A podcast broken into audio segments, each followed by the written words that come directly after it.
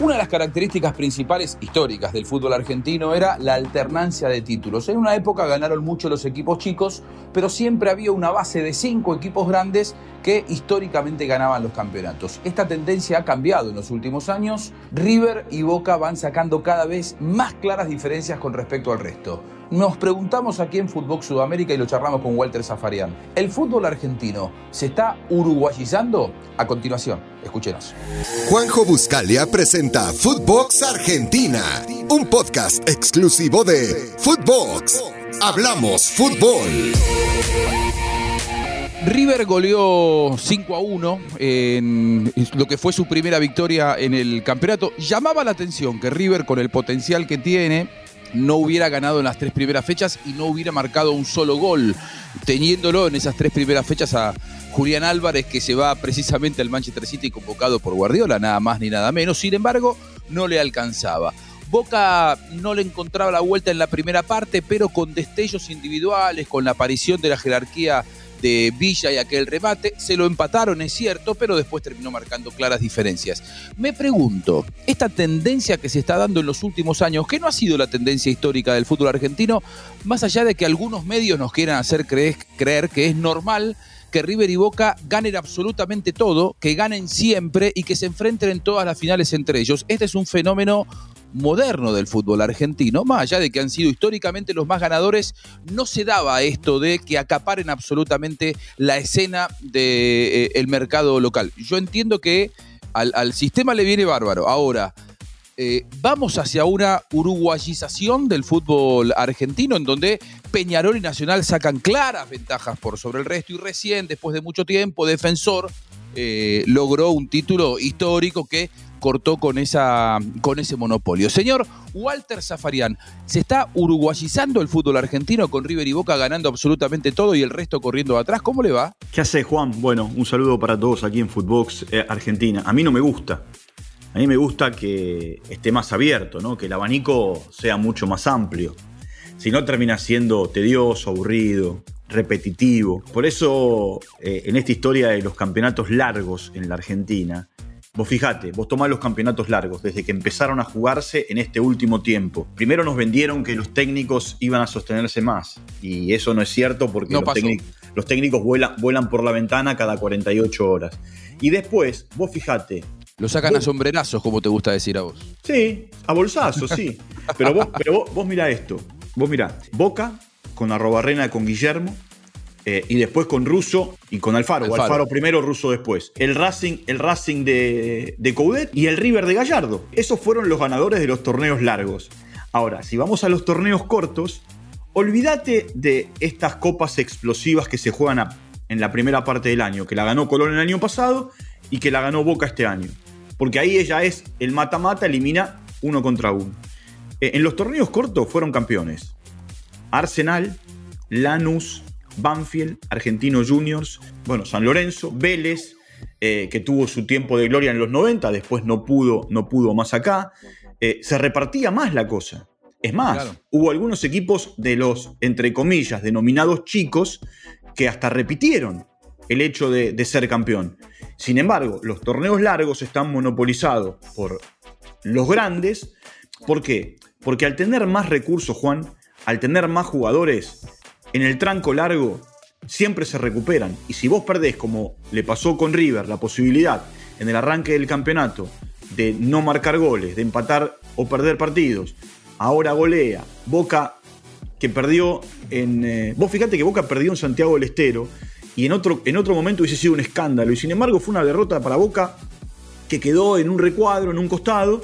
Nadie o casi nadie habló de ello, porque en la, en la larga eh, los equipos que tienen más recursos se recuperan. Por eso también en Europa nadie sorprende eh, con un campeón no tradicional. Porque en los torneos largos. Sí, pará, yo te marco una cosa. España tiene Real Madrid y Barcelona y cada tanto cuela algún campeonato Atlético Madrid y, no mucho más. Antes era el Deportivo La Coruña en, los 90, pero digo, eso, eso no se daba en el fútbol argentino. En todo caso, había que hablar de que la tendencia de que los grandes siempre ganaban tenía una rotación entre River Boca a los que se sumaban Independiente, San Lorenzo y Racing. Y, esto no, no, no, sorprendía, más allá de que Racing tuvo una racha de muchos años sin salir campeón. Independiente lleva 20 sin ser campeón. Claro, ahora, Independiente lleva 20 sin ser campeón, San Lorenzo lleva eh, 9 años sin ser campeón. Racing sí logró dar alguna vuelta olímpica en los últimos años, pero digo... Dos consecutivas, ahí con un poco, digamos, 35 años en un momento, 13 eh, años en otro, 12 años en otro, y ahora con Coca primero y con Coudet después, consiguió los objetivos. Metió dos títulos consecutivos, pero digo, me parece que hoy la tendencia, más allá de los grandes, creo que se está reduciendo a que los títulos vayan de River a Boca y de Boca a River de manera casi eh, exclusiva y que si alguno cuela un campeonato, pueda ser Racing, en algún momento será Independiente, en algún momento será Lanús, en otro será San Lorenzo, será Banfield, pero digo, me parece que los otros tres tradicionales grandes del fútbol argentino hoy tienen una realidad Racing con una muy buena gestión de Blanco, es cierto, se despega de, Independiente y de San Lorenzo, pero creo que hoy lo que es el poder real del fútbol argentino está casi circunscrito exclusivamente a River y a Boca. Es decir, la diferencia económica, hoy Boca eh, compra lo mejor del mercado, está, eh, tiene grandes futbolistas, lo quiere a Vidal y también lo mira Aliendro que Aliendro para Colón es el 50% del equipo, no lo va a poder sostener. Independiente lo quiere y sería titular. Yo no sé si Aliendro en, Boca o en River puede tener algún futuro de ser titular. Alternará, tendrá que ir a luchar su lugar. Pero digo, hoy te compran lo, lo, que necesitan, lo que no necesitan tanto pero es bueno, lo que no necesitan tanto pero es lo compran. Creo que esa tendencia, si se va sosteniendo en el tiempo, ya se viene sosteniendo hace algunos años, va a ir marcando una tendencia mucho más firme de que eh, será Boca River y el resto cada vez más el fútbol argentino, ya no rodeados o secundados por San Lorenzo, Racing e Independiente. ¿Sabés lo que pasa, Juan? Que si vos ves hacia atrás, esto ocurría en los 40, en los 30, en los 50, en los 60, hasta en los 70, e inclusive hasta en los 80, donde River y Boca no era así que se ganaban todos los títulos ellos, Walter. No, no, bueno, ahí está la diferencia. Ahí está la diferencia. Eh, ¿Por qué? Porque eran competitivos los otros equipos. Mira, hasta el 67 que apareció Estudiantes de La Plata, eran Boca, River, Racing, Independiente y San Lorenzo los campeones. Estudiantes rompió con esa historia de los cinco grandes. Inclusive, hasta en un momento determinado, Racing fue tricampeón del fútbol argentino. Ahora, a River le dicen millonario porque en un momento determinado fue, rompió el chanchito y se compró a Bernabé Ferreira. Y para buscar la compra de Bernabé Ferreira tenés que ir a la década del 30. ¿Entendés? Entonces, siempre tuvieron muchos recursos. Y aparte, siempre fue una tentación. Mira, cuando Boca, cuando Boca contrata a jugadores como Roma y Marzolini, que llegaban de Ferro, en un momento pusieron dinero, pero ¿sabés qué le dieron a cambio a Ferro? Cosa que hoy no ocurriría.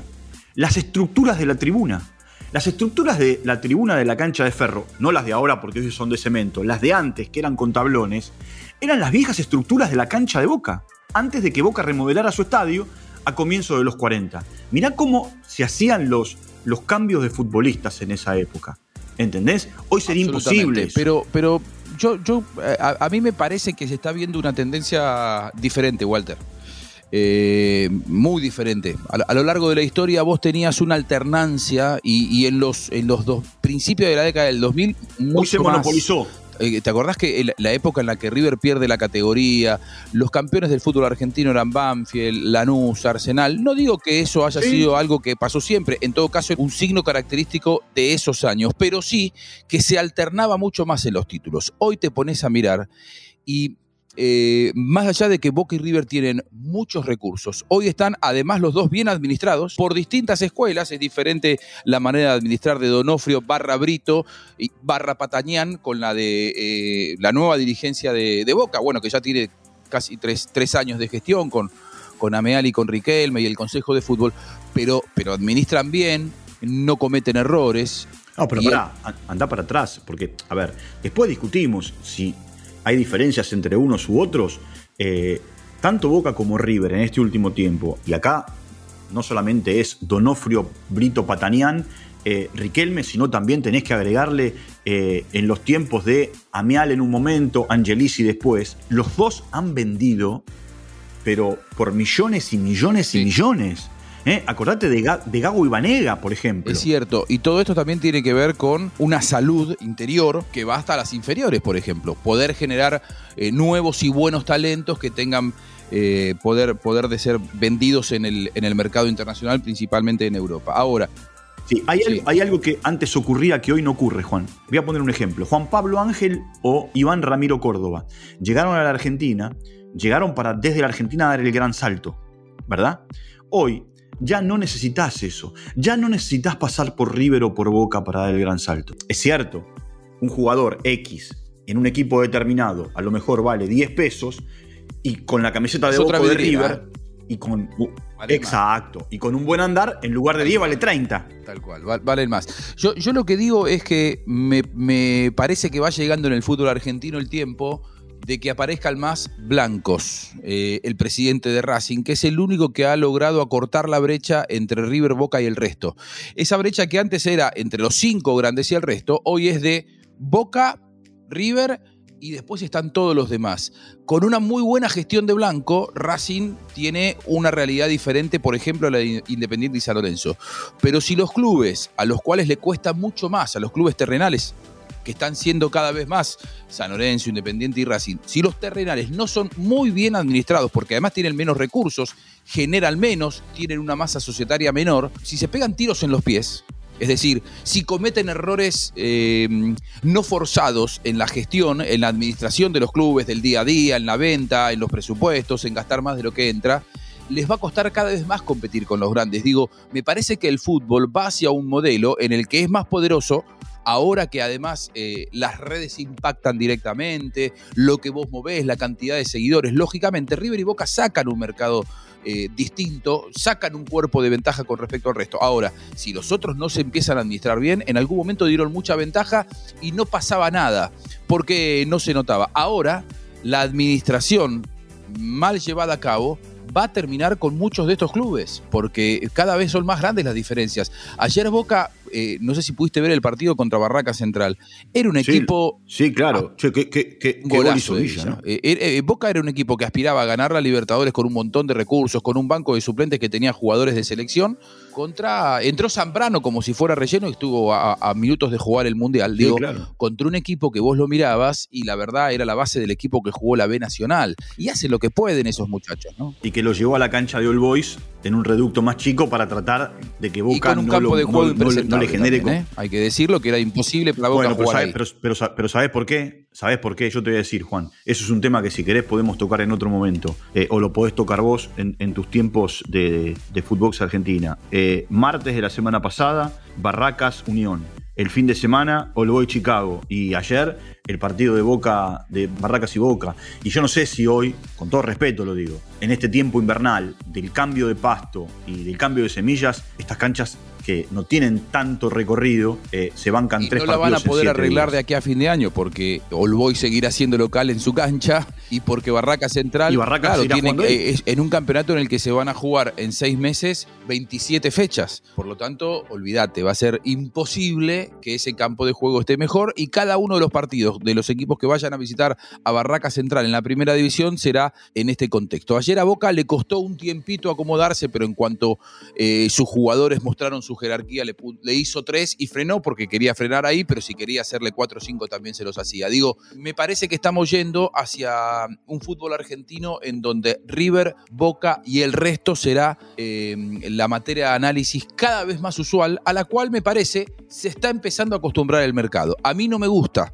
me parece que es demasiado previsible, a mí no me gusta que siempre ganen los mismos los torneos, lo que pasa que para que eso no ocurra, el mercado te lo va llevando hacia eso y el resto de los clubes tendrá que tener una ingeniería, tendrá que tener un profesionalismo en sus dirigentes que hoy muchos de ellos evidentemente no están teniendo y la diferencia es cada vez más grande. Bueno. ¿Sabés cuál es la diferencia para terminar? Boca piensa en Vidal y River piensa en Suárez. Después si los, consigues, los consiguen es otra cosa, pero tienen los recursos para poder traerlos. El resto no tiene Muchos de los clubes de primera división eh, tienen que comprar eh, fijándose de qué, de dónde sacan los recursos para comprar y viéndose algún. No, perdón, o pedirle a River y Boca lo que, les sobra, O que algún empresario eh, vaya y haga negocios en su club para de esa manera tener algún recurso que sus arcas genuinamente ya no tienen y no se sabe si volverá a tener. Bueno, Walter, abrazo grande, buen comienzo de semana. Igualmente, buena semana.